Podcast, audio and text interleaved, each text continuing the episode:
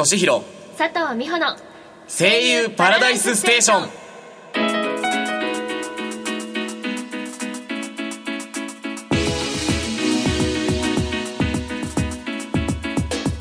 この番組は毎週水曜日の夜に声優業界に関わる様々なゲストをお迎えし声優さんの魅力を語っていく番組です。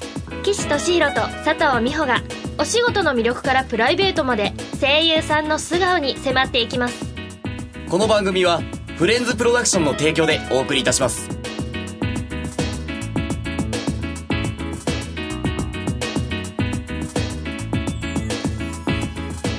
まずはパーソナリティを務める岸俊弘と佐藤美穂の自己紹介をさせていただきたいと思いますはいはい。まずは私、岸俊弘から紹介させていただきます。いえ、普段は俳優の方、メインでやらせていただいております。えー最近は舞台での活動が多くなっておりますが、ドラマなども出演しております。またこれから声優などのお仕事もだんだんと増えていくといいなと思っております。よろしくお願いいたします。お願いしますお願いします。はいでは次は私佐藤美穂の紹介させていただきます、はいえー私はですねドラマ CD や舞台の方なんかを中心に活動させていただきましてえっと声の方を結構メインにやらせていただいています最近では都内でライブ活動なんかもやらせていただいてあのアイドルユニットのキャッツオンテッドっていうユニットにも所属して最近は、えーいろいろ頑張っておりますよろしくお願いしますよろしくお願いします。はい。それでは早速本日のゲストを紹介いたします。はいはい。今回のゲストは、音楽家として、また脚本家としても活躍されている、同人サークル姉妹物語、ゆうきさんです。ゆうきさんは、同人サークル姉妹物語の脚本家として、ドラマ CD などの制作を、制作を手掛けている方です。それでは、早速登場していただきましょう。ゆうきさんです。どうぞわーいよろしくお願いします。お願いしますえっ、と、姉妹物語のゆうきと申します。よろしくお願いします。よろしくお願いします。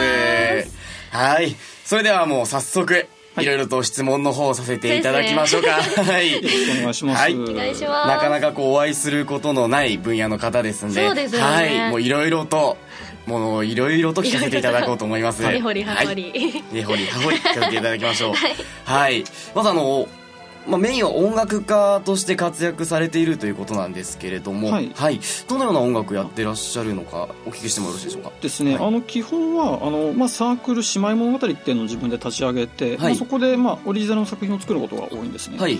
なんであの、まあ、そこで、まあ、自分の作品に、まあ、曲を、まあ、自分でつけたりっていうことが多いですね、はい。あとは、まあ、最近だと同人サークルさんとか、はい。まあ、割とあの曲を提供してくださいっていうところがあるんでそちらにもまあ提供したりとかしています、ああなるほど。さあ、あのー作品中に入れる BGM 的な曲をずっと作曲してらっしゃるという感じで。そうですね、あはい。のもう BGM も、まあ、書いたりとかあとはまあ歌物とかも書きますんで、まあ、作詞とかもしたりさせていただいてそうなんですか。はい。はい。ご自分で歌われたりとかは、ご自分ではですね、はい。まあ、ちょっとギターをちょっと弾くんですけど、い。歌はちょっとさすがに なかなか練習不足ということもあって、いえいなかなか自分で歌うことはないんですけど、あそうなんですか。でしたら、あの昔バンドをやっていたりとかは、そうですね。もともとあのまあまあもう何年か前もともと専門学校で音楽習ってたんですけど、あはい。そこではもちろんバンドやってたんですけど、まあはい。そこからどっちかというともうギターとかよりも曲作る打ち込みとかの方になってしまって今ではもう曲作るのがメインですね。そうですか。打ち込みってあのパソコンでやっていくやつですか？そうですね。あの基本は全部 PC 上で今はやってますね。すごい。すごいですね。もう楽器が弾けなくても音楽が作れる時代になったというのを、はい、よく聞きます。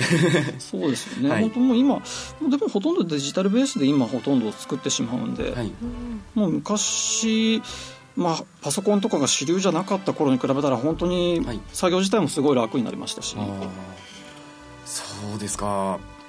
あの、同人サークル姉妹物語さんについて少し詳しくお聞きしてもよろしいでしょうか？はい。もともとですねあの、はい。まあ、音商業音楽でいろいろやってたんですけど、はい。まあ、そこだとやっぱり自分の好きな、まあ、作品ってなかなかどうしても作れないっていうのがあってで、まあ、自分で、まあ、こう好きな作品を作るためにちょっと自分でサークル立ち上げようかなと思って、はい。でそこでもともと始めたんですけど、はい。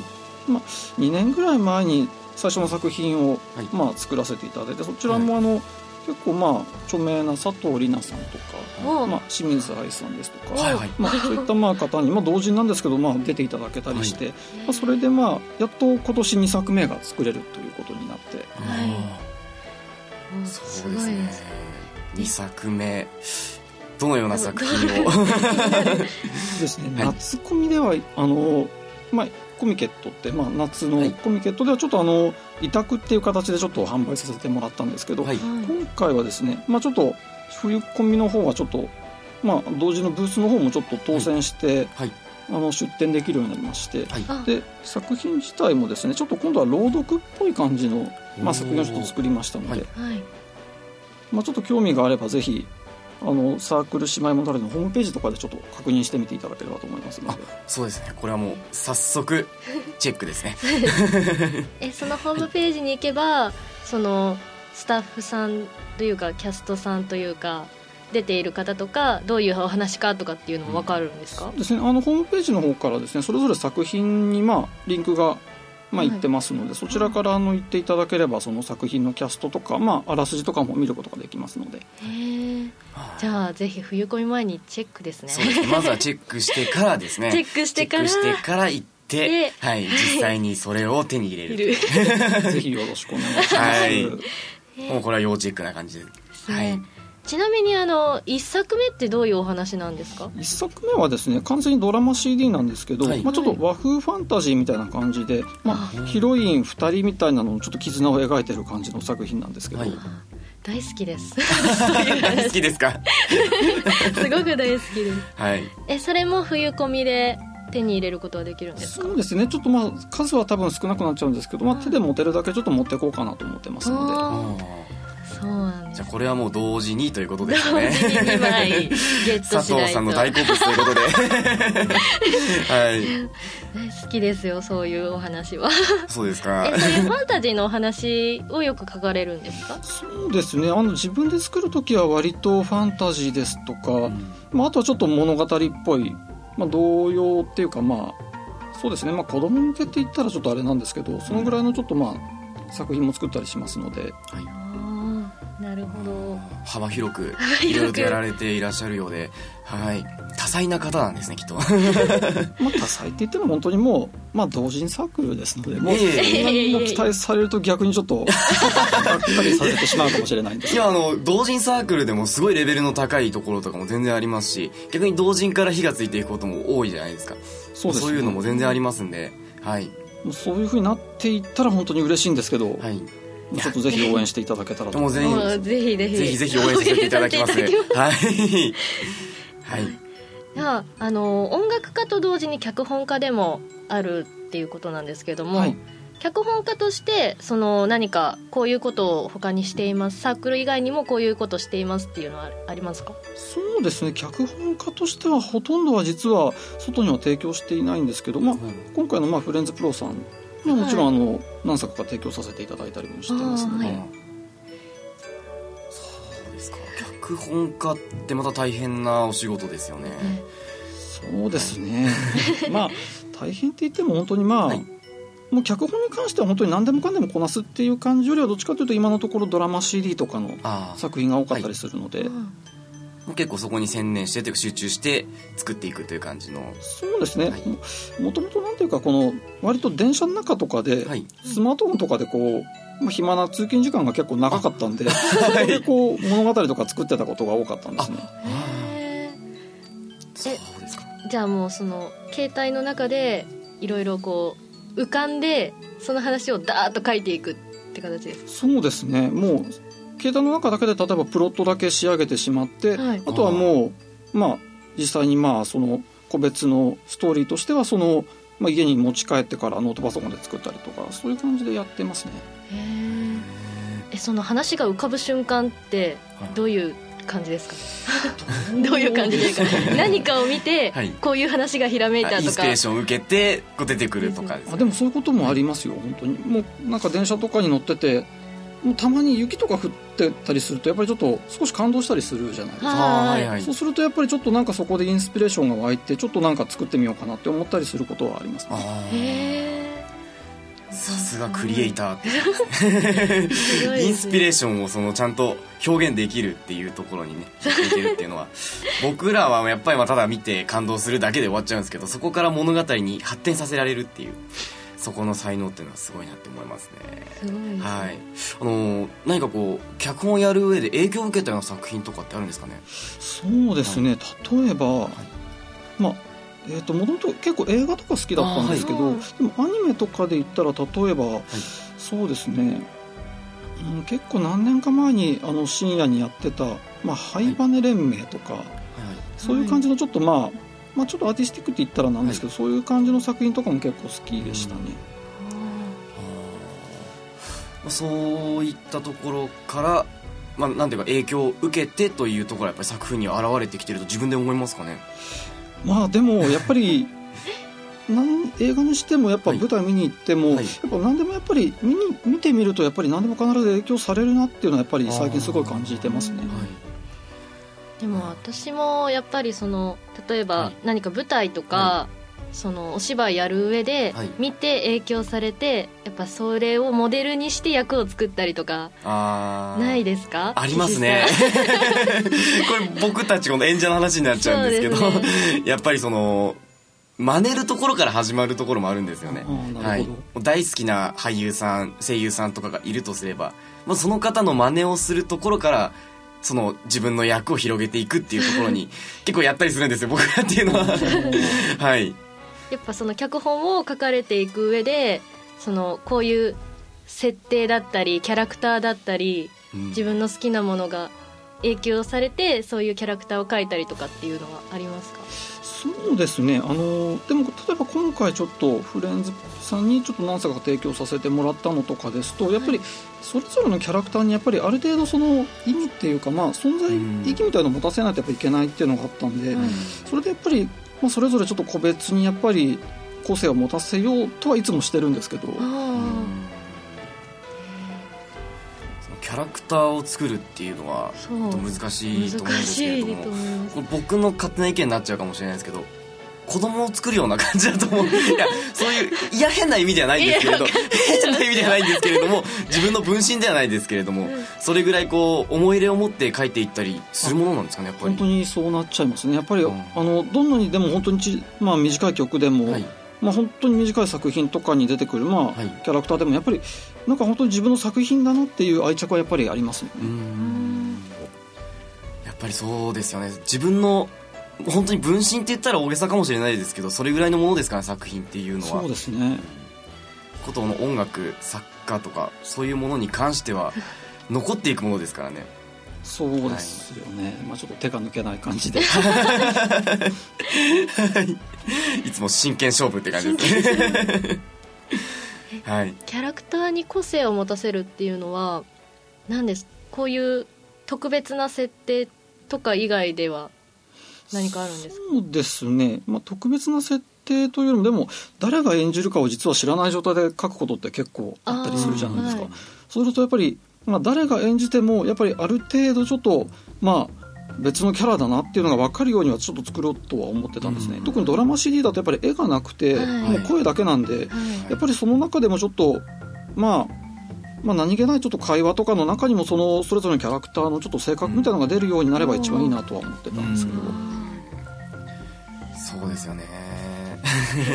やっぱり当て書きすることってなかなかないですもんね。その脚本をこの人とこの人とこの人とこの人でやりますからそういうキャラで書いてくださいっていうお願いよりもやっぱり何人ぐらいのキャストで男女比これぐらいでってオーダーを受ける方が絶対圧倒的に多いですよね。そうですね。基本はそういう感じが多いですね、例えばですけれどもそう当て書きするとすれば今一番使ってみたい方ってどなたか？お聞きしてもいいですか？ですね、はい。あでも前作であの、はい。折笠文子さんに出ていただけたんですおね、おでも本当にもう素敵な方で、はい。はいもうぜひなんか朗読とか、い。まあ、ちょっと出ていただけるかどうか本当わからないんですけど、はい。もう出ていただけたらすごい光栄だなとは思ってますね。あー 素敵な方です素ね敵。すごい名前が聞けた、ビッグネームが出てくると。はい。でもやっぱり今そういう同人のサークルの方に結構大きい方ビッグな方とかも出てらっしゃったりとかそうです結構今動いてるんですよねそういう同人活動っていうのなるもほど、はい。意外と聞くんですよね周りでも。誰々さんがその同人のに出てるとか。えおそんな人が出るのみたいな。はい。やられてらっしゃるんですか？僕はまだやってないですね。あそうなんですか、私は何作かその同人サークルとして出展する作品に何本か出させてはあいただいてます。はい。はい、たまにあの売る側でこうお手伝いに行ったりとか。ー売り子として、はいしてますけども。売り上げの方はどうですか？売り上げはまあ頑張って、頑張って。頑張って もっとこう頑張って売っていく感じ頑張で、ね、ってるっていう感じで。はい。ちょっとまだアピールが足りないかなっていう。そうですね。そこもちょっと僕ら勉強しなきゃいけないですね。じゃあ役者さんとして参加されるっていう感じのそうですね。役者としてあの個人でこう応募されてるのにこう自分でオーディションを受けていって参加させていただくっていうのは何本かあります。あじゃあ同人とかでもやっぱオーディションとかがやっぱり。ありますね。そうなんですね。でその結構倍率も結構高いのでうん。あまり受からないです。はい。今結構注目のジャンルかもしれないですね。そこは結構見逃せないですよね。そこを本当にきっかけにしてブレイクしていく方とかも結構いると思いますね。そうですね。そういう意味でもちょっとこれからゆきさんの活動から目が離せないっていう感じですよね それで間違いないでしょうか。ちょっとまあ本当にまだ出せてる作品自体はちょっとまだ少ないんですけどでもこれからもちょっとまた頑張って作っていこうとは思ってますので、おこれは明るい光が見えますよ今ぜひこれからね、はい僕たちがお願いされるぐらいまで大きくなれたらいいですよね僕らもね。ね。お願いします。あの時 こちらこ。そラジオで一緒にやったあの二人をぜひ使わせてくれと。いやすいません僕なんかでいいんですかって言いたいですね。いやーそれもしいただけたらありがたいはいありがたいですですけども、ねねもううち、はい。むしろもううちなんて弱小サークルですからねもう。いやいやいやいやいや。立ち上げたばっかりで実はもうメンバー実は一人しかいないんで。あそうなんですか。メンバー私一人だけなんですよ。あそうなんですか？もう サークルじゃなくてもいいのかなっていうぐらいなんですけど、あー個人として。はい。そうななんるほど。そうですね。じゃあお一人で、まあ、これからも頑張っていかれるという感じですか？それとももう少しこう人を増やしていこうとは思いますかね？そうですね。でも結構やっぱりなんていうかあのまあ結構みんなに負担かけちゃうと思うんですよね。なんかそうなっちゃうとなんか結構申し訳ないなと思うんで一人でやってった方がむしろいいのかなとかいつも思っちゃったりする。そうですよね。でも人に気使ったりとかするとそのまた自分の中でやりたいものとか曲げなきゃいけない時もありますしね。そうなんですよね、うん。だからまあ自分のペースでできるっていうのがある意味同人のいいところなのかなとも思いますね、うんなるほどいやーいろいろと面白いお話を、聞かせていただきましてありがとうございます。ありがとうございます、はい、いやいやいやこちらの方もちょっとご無礼があったかどうか。いやいやもう全然大丈夫です。大丈夫ですか？ありがとうございます。いやもうこれからもね楽しく盛り上げていければいいと思っております。はい。ではここで一度、えー次のコーナーに移りたいと思いますので、はい。ゆきさんにはこの後もお付き合いいただきます。はい